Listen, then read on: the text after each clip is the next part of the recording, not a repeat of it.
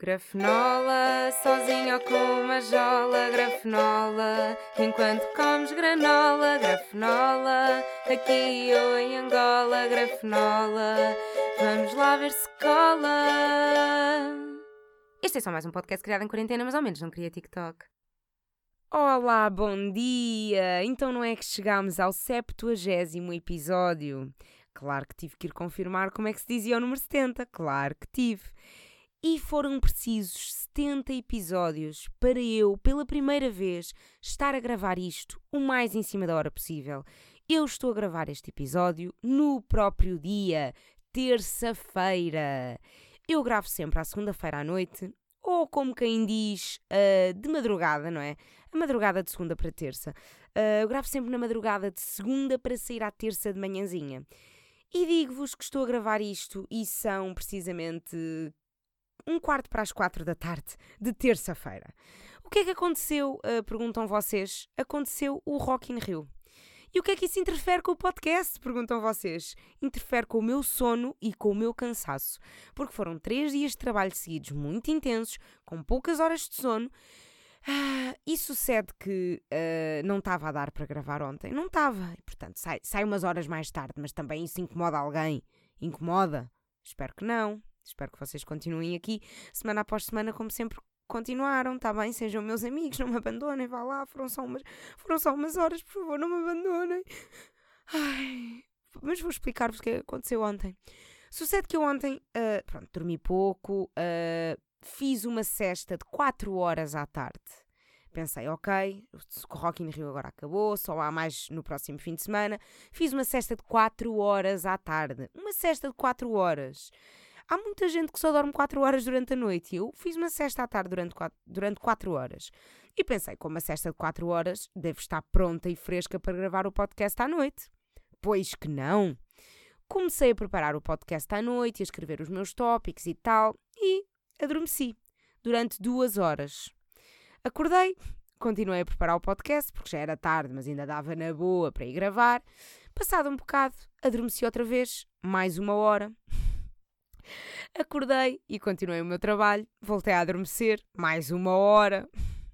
A certa altura já eram seis da manhã e eu pensei: esta hora tu vais, mas é dormir, Rita, que, que era o que já devias ter feito desde o início e gravas amanhã, porque não é o fim do mundo o podcast sair à tarde em vez de sair de manhã, não estás a falhar no dia de lançamento, também nunca te comprometeste com nada de horas, isto é teu e tu fazes o que tu quiseres, Rita, porque é que estás aqui a esforçar-te, a sacrificar-te, a dormir em cima da mesa.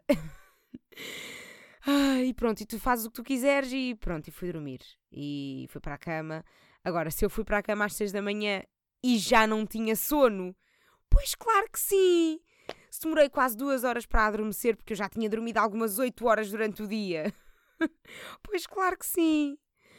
Ai, eu sinto que estou com jet lag e, e nem fui a outro continente, percebem? Fui, estou com jet lag, jet lag e fui só ao Rock in Rio.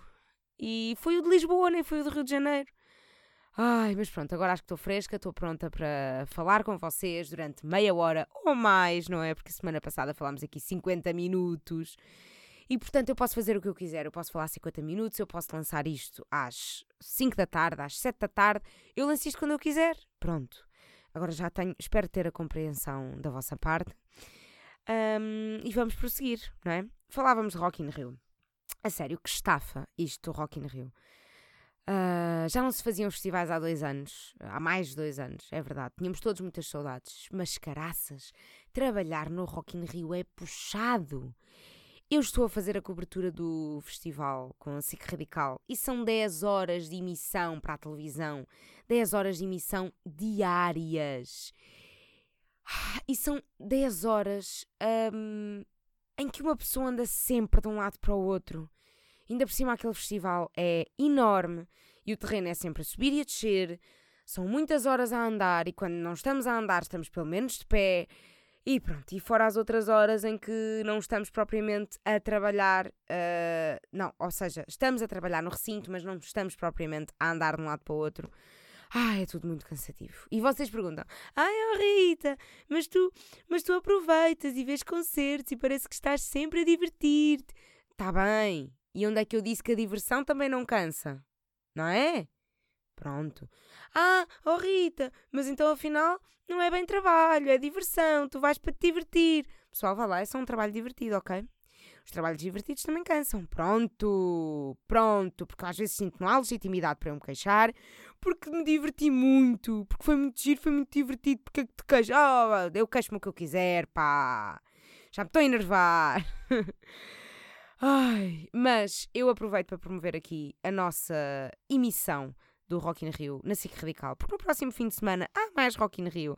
E para quem não tem bilhete e não pode ir aproveitar as 3 horas de fila para receber brindes, pode sempre acompanhar pela televisão na SIC Radical.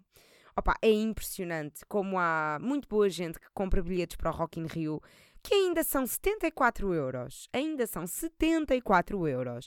E a primeira pessoa um, primeira pessoa, não. A primeira coisa que, que as pessoas fazem quando chegam ao, ao recinto, depois de terem pago 74 euros, é porem-se numa fila para receber um chapéu ou uma t-shirt à borla de uma marca.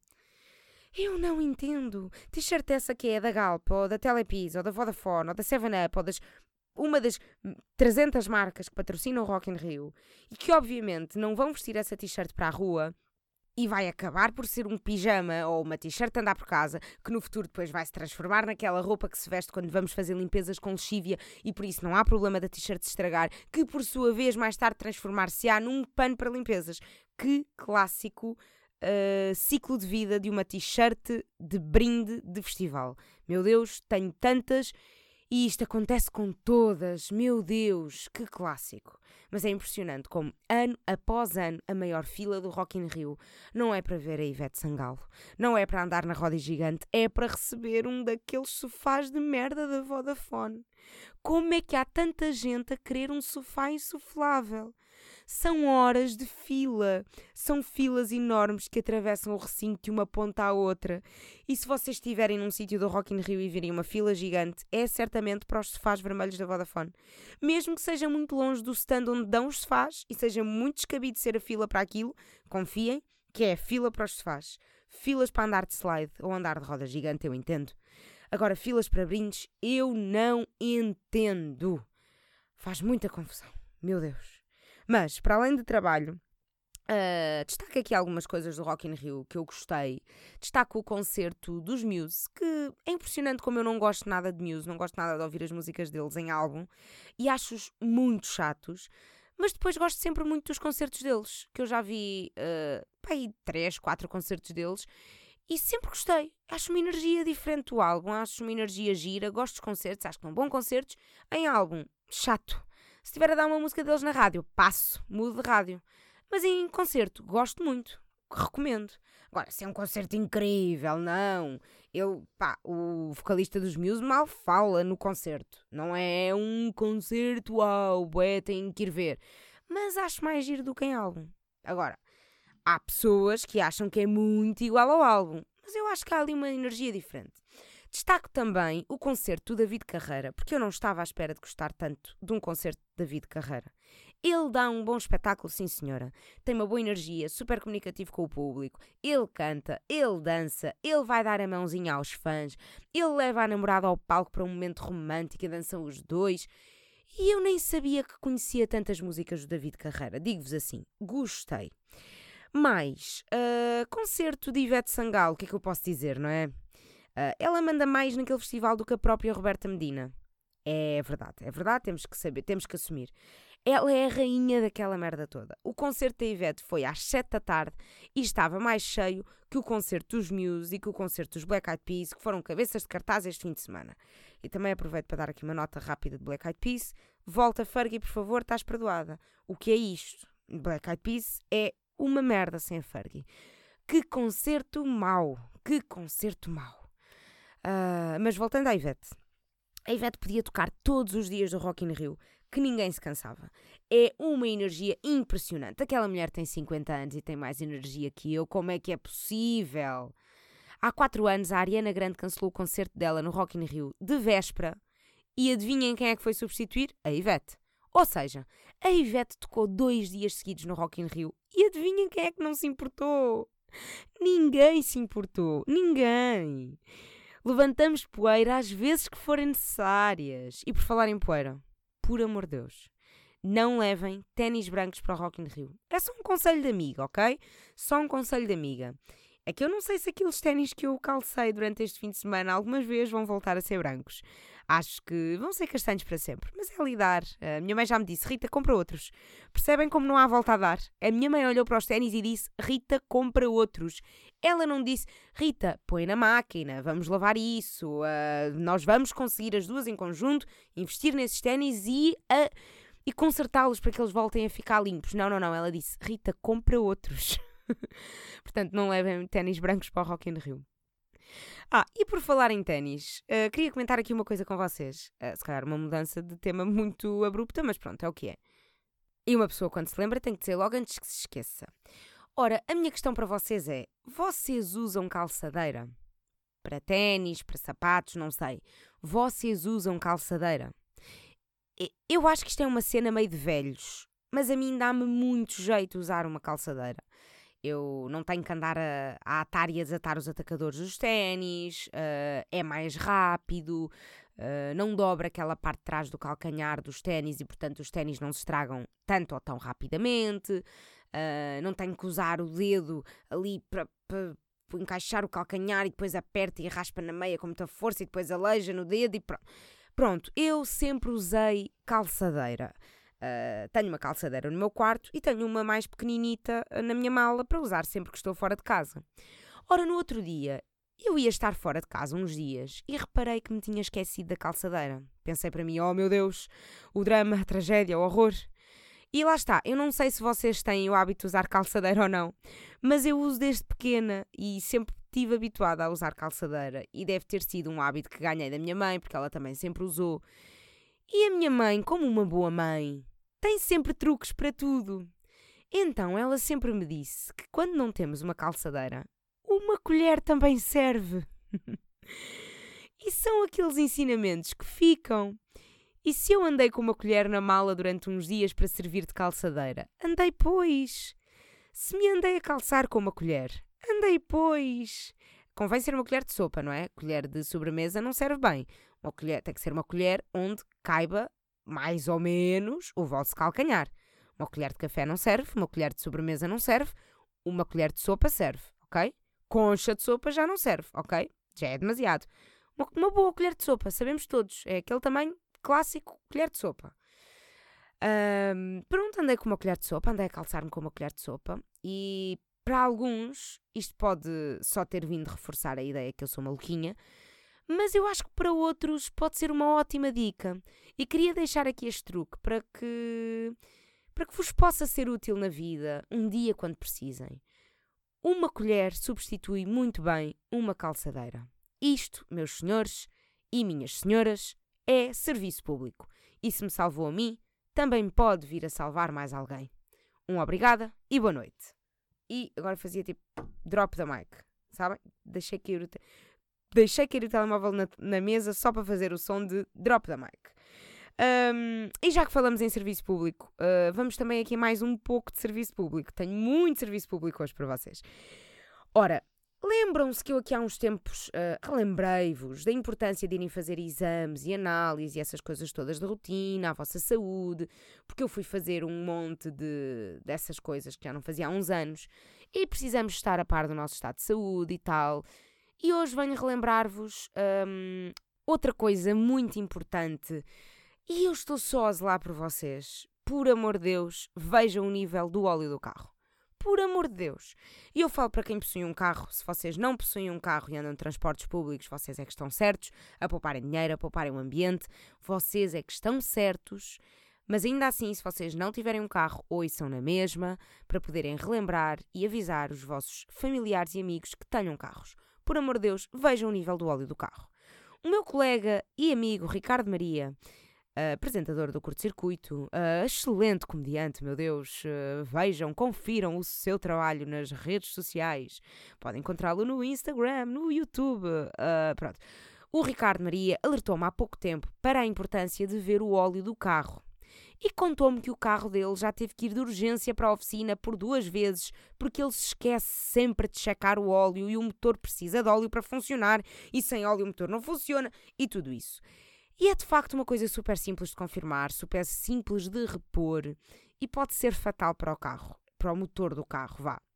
Ora, eu ouvi esta história e pensei para mim: olha, está boa, está bem apanhada, eu acho que nunca vi o nível do óleo do motor e acho, acho que nunca vi, já tenho um carro há uns bons anos. Ora, nesse dia até comentei com os meus pais que tinha que ver o óleo porque me tinham alertado e que era muito importante ver isso de vez em quando. Ora, no dia seguinte, pronto, comentei isto que tinha que ver o óleo, nunca mais me lembrei. No dia seguinte, estou de viagem em trabalho e de repente uma luz vermelha no painel de controlo e um apito muito alto. Era a merda do símbolo do óleo. Qual era a probabilidade qual era a probabilidade? Eu nunca tive problemas com o óleo do carro, nunca verifiquei o óleo do carro, nunca ninguém me tinha alertado para a importância de verificar o óleo do carro. Tudo seguia tranquilamente. E no dia em que eu sou alertada para a importância de verificar o óleo do carro, é logo no dia a seguir que me vem um alerta do óleo do carro. Qual era a probabilidade? Qual era a probabilidade disto me acontecer mesmo neste dia? E qual era a probabilidade desta luz e deste apito surgirem quando a pessoa que me alertou estava sentada precisamente ao meu lado no carro? Claro que Ricardo Maria diz logo: Olha, olha, isto é. Eu avisei. Ainda ontem falámos disto. Eu avisei. Isto é o nível. Isto é o óleo do carro. Isto é o óleo do carro. Cuidado. Pronto. Depois, entretanto, a luz apagou-se. Eu achei que se tinha apagado era porque já não era assim tão grave. Segui a minha vida. Quando cheguei a casa, fui ao Google aprender a verificar o óleo do carro, que não tem uma grande ciência, mas ainda assim eu não sabia, e fui aprender. Aquilo é uma vareta muito grande um, e o nível do óleo tem que estar entre duas medidas de máximo e de mínimo, mesmo na ponta da vareta. Ora, primeiro limpa, já agora ensino-vos, não é? A verificar o óleo do carro, porque serviço público.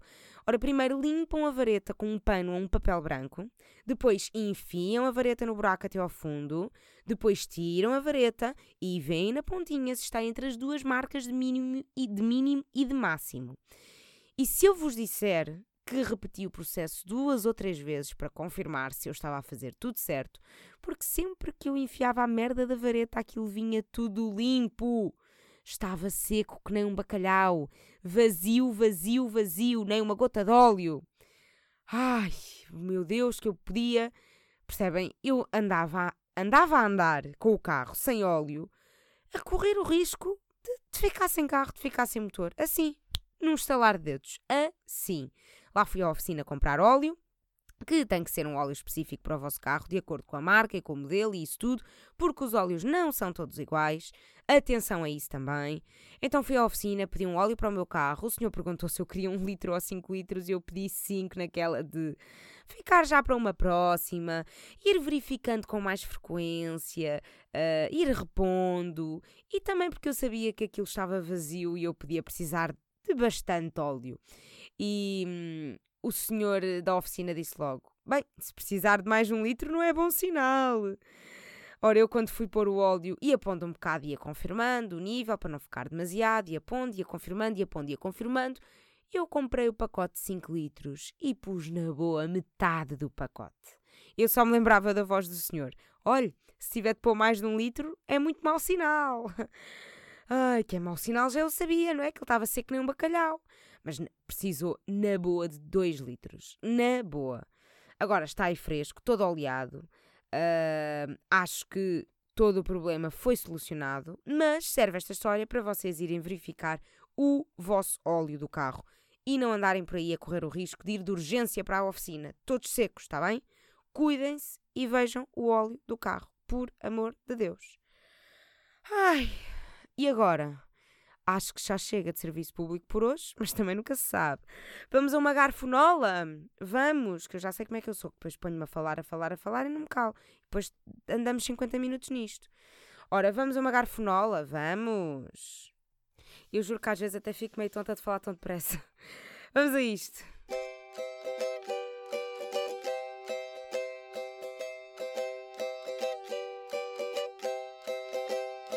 Garfenola, rubrica de comida da Rita. Garfenola, rubrica de comida da Rita. Garfenola, rubrica de comida da Rita. Garfenola, rubrica de comida da Rita.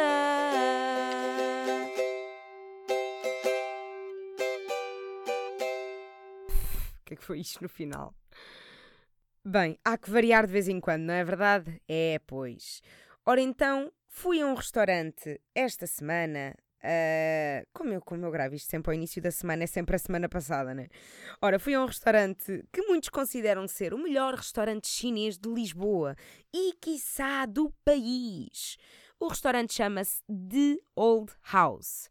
Ora, fica ali no Parque das Nações. É um restaurante enorme, muito giro, boa decoração, com uma carta muito, muito grande, muitas opções. Um, não me deram um menu para as mãos, deram-me toda uma bíblia. A carta é mesmo muito grande. Também tem muitas imagens e imagens grandes. Um, tá, se calhar para aí dois ou três pratos por, por página. Mas bem, apreciação geral do restaurante. Gostei, mas estava à espera de gostar mais. Eu pedi uma berinjela com molho de alho, e veio a berinjela, mas o alho bem procurei nem vê-lo. Se calhar até tem alho no refogado ou no molho, mas quando o nome do prato tem a palavra alho, tem que se notar no prato ou no sabor, pelo menos. É que nem no sabor se notava. Era uma berinjela assim meio agridoce, estava muito, muito boa, mas de facto faltava-lhe a parte do alho. Mais, pedi um tofu caseiro salteado. A textura do tofu estava ótima, mas o sabor podia ser melhor, podia ter mais sal, podia ter ali mais qualquer coisa, estava meio desenchabido. Também pedi um ovo mexido com giucai. Pedi mais porque eu não tinha, nunca tinha provado e não sabia o que é que era. Uh, pedi mais pelo giucai do que pelo ovo mexido, mas uh, depois percebi que era meio um cebolinho chinês. E o Google diz-me que giucai é um cebolinho chinês. Uh, é bom, mas meio banal, não é? E muito fibroso, meio que custa a mastigar e tem fios que se metem no meio dos dentes. Pronto. Uh, uh. Não gosto nada, porque uma pessoa ainda aqui, ainda assim, tentar tirar com os dentes, com os dedos.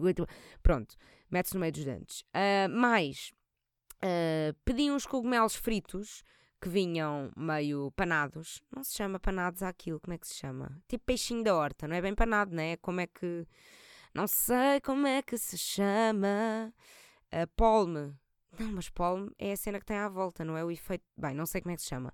Mas a polme uh, estava muito boa, mas o cogumelo em si não tinha muito sabor. E é daquela. Dá... Sabem quando dá uma trinca e vem o conteúdo todo e fica hum, o panado à volta, né? A polme na mão. Vinha o cogumelo todo para a boca e na minha mão ficava a polme toda. Portanto, eu adoro comer a palme sozinha. Acho delicioso, acho muito bom. É das minhas partes preferidas. Agora, um, e acho que é de facto a melhor parte. Mas acho que não era suposto aquilo acontecer.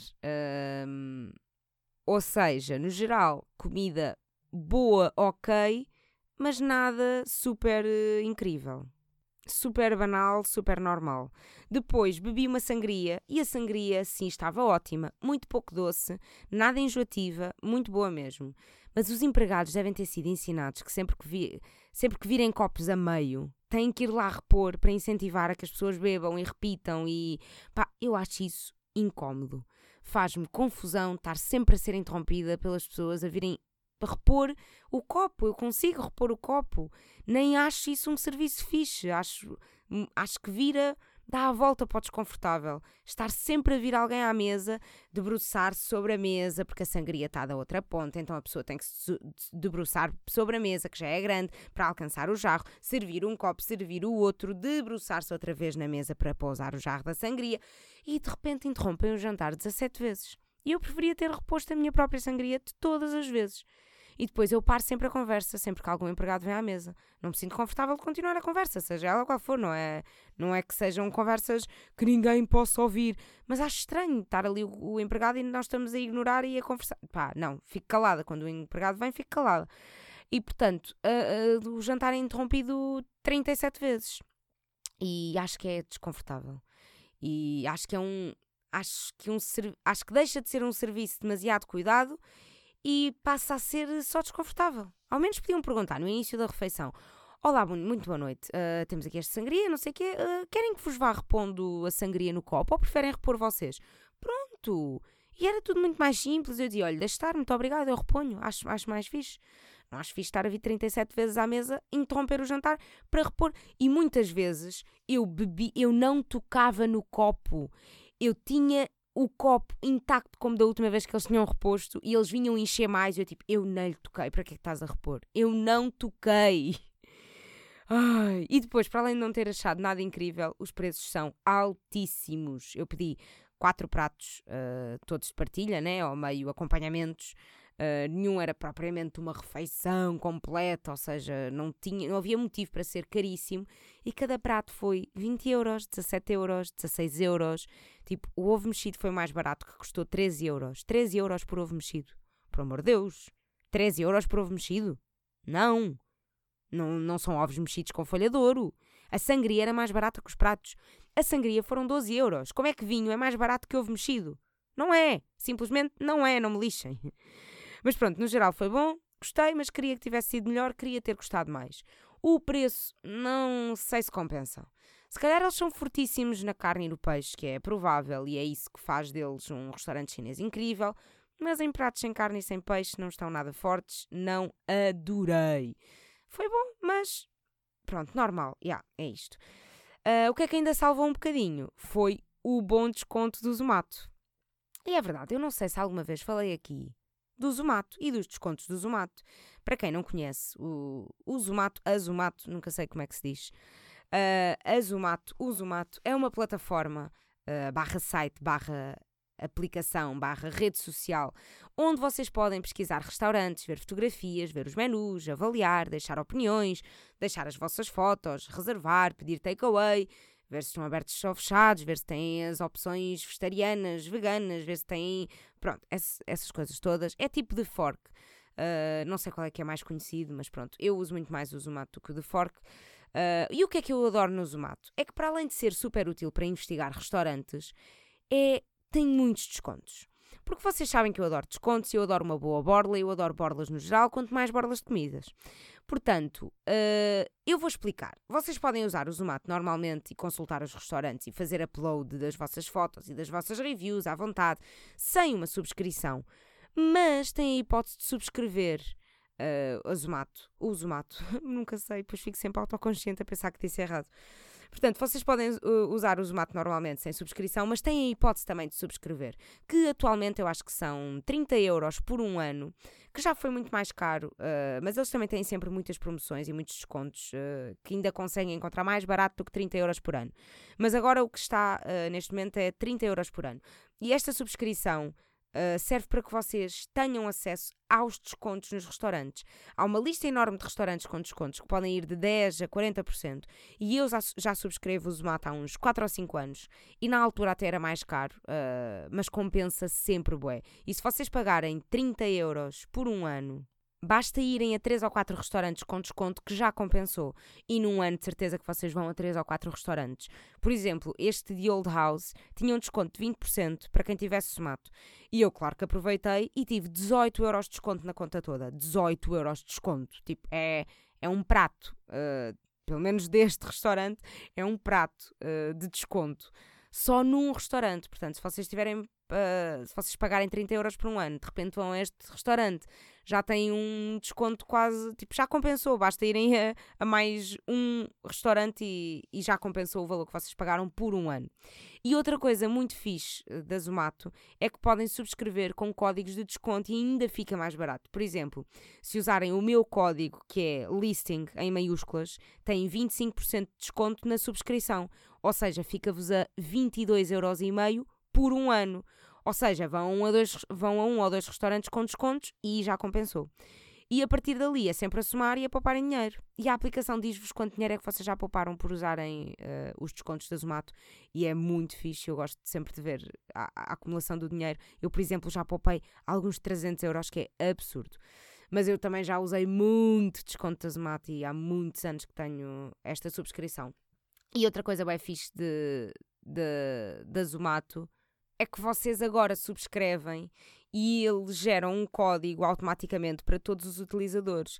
E se vocês partilharem o vosso código com um amigo e esse amigo subscrever com o vosso código, ele ganha 20% de desconto ou 15% de desconto na subscrição dele. E vocês ganham mais 3 meses ou 6 meses, ou o que é que é, de subscrição à borla. Portanto, parece meio, uh, meio esquema de pirâmide, mas não, é só bem vantajoso para todos, é bem vantajoso para vocês, é bem vantajoso para os vossos amigos, é bem vantajoso porque vocês querem comer fora e têm descontos. Eu digo-vos, é vantajoso para todos, menos para os restaurantes. Os restaurantes não ganham nada com isto. Eu acho que isto até é prejudicial para os restaurantes, porque eles só estão a perder dinheiro, vá, no máximo ganham um bocadinho mais de publicidade, vá, por aparecerem nesta lista, mas mesmo assim eu não sei se lhes compensa. Uh, agora, eu sei que já fui a muitos restaurantes que não teria ido se não tivesse o desconto. Portanto, acho que é a única vantagem que eles podem ter é, de facto, alguém ir àquele restaurante só por causa do desconto, porque caso contrário não iriam. Uh, pá, mas é mesmo muito, muito, muito vantajoso. E acho que compensa mesmo, bué. E se vocês também tiverem amigos que, gostem de ir a restaurantes e gostem de descontos no geral, vocês conseguem ter uma subscrição prolongada por muito mais tempo sem pagarem mais nada. Pagam só a primeira e depois não pagam mais. Porque eu, por exemplo, já, já subscrevi o Zomato há muitos anos e bastou-me partilhar o meu código uma vez ou duas no Instagram, nos Stories e de repente tenho uma subscrição ativa até 2024. E eu paguei tipo só um ano e de repente aquilo aumentou-me para aí 5 anos, 6 anos, não sei, só porque uh, meia dúzia de pessoas subscreveram com o meu código e pronto. Uh, eu só paguei uma vez há 5 anos e agora tenho conta infinita. E pronto, e muito provavelmente, se vocês também subscreverem com o meu código, vão estar a aumentar a minha subscrição, que neste momento não preciso. Esta conversa foi toda, esta conversa toda não foi para, para vos fazer subscrever para eu ganhar mais meses de subscrição. Como já disse, tenho até 2024. Não é mesmo uh, para isso, é mesmo porque eu acho vantajoso e adoro as mata, adoro os descontos. E pronto, se vocês uh, uh, também gostarem de descontos, acho que, é, acho que dá muito jeito. Ah, e o meu código vale um bocadinho mais de desconto do que os códigos normais uh, dos subscritores normais, porque eu tornei-me embaixadora da Zemata aqui há dois ou três anos, foi um bocadinho antes da pandemia, acho eu, e portanto um código normal vale 15 ou 20% de desconto numa subscrição e o meu vale 25%. Pá, mas meio indiferente. Se quiserem, usem o meu, se quiserem, usem de um amigo para darem vantagem a esse amigo, para ele aumentar a subscrição dele. Uh, pronto, é só porque eu, eu tenho este código de de embaixadora, mas eu acho que nem nunca o partilhei no Instagram. Eu acho que sempre que partilhei o meu código ainda era o antigo uh, antes de eu ser embaixadora. Portanto, muito provavelmente era o listing 10, o listing 15, uma coisa assim que, igual aos códigos das pessoas normais. Mas depois tornei-me embaixadora e caguei, acho que nunca mais partilhei. Uh, mas pronto, um, esta conversa não foi toda para vocês me darem subscrições à Borla, foi para vocês terem borlas, ok? Porque eu faço serviço público, eu preocupo-me com vocês.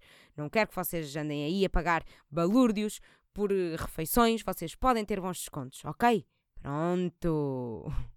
Ah, e mais uma boa dica: que se vocês forem ativos na aplicação e forem pondo fotos dos restaurantes onde vão e opiniões dos restaurantes onde vão e não sei o quê, há restaurantes que vos tratam melhor e oferecem coisas para ver se vocês escrevem bem sobre eles na aplicação. pronto, que pronto, eles são meio interesseiros, mas na verdade depois vocês também são interesseiros porque aproveitam essas coisas, esses, esses miminhos e pronto, e essas boas vontades também às vezes são bem-vindas.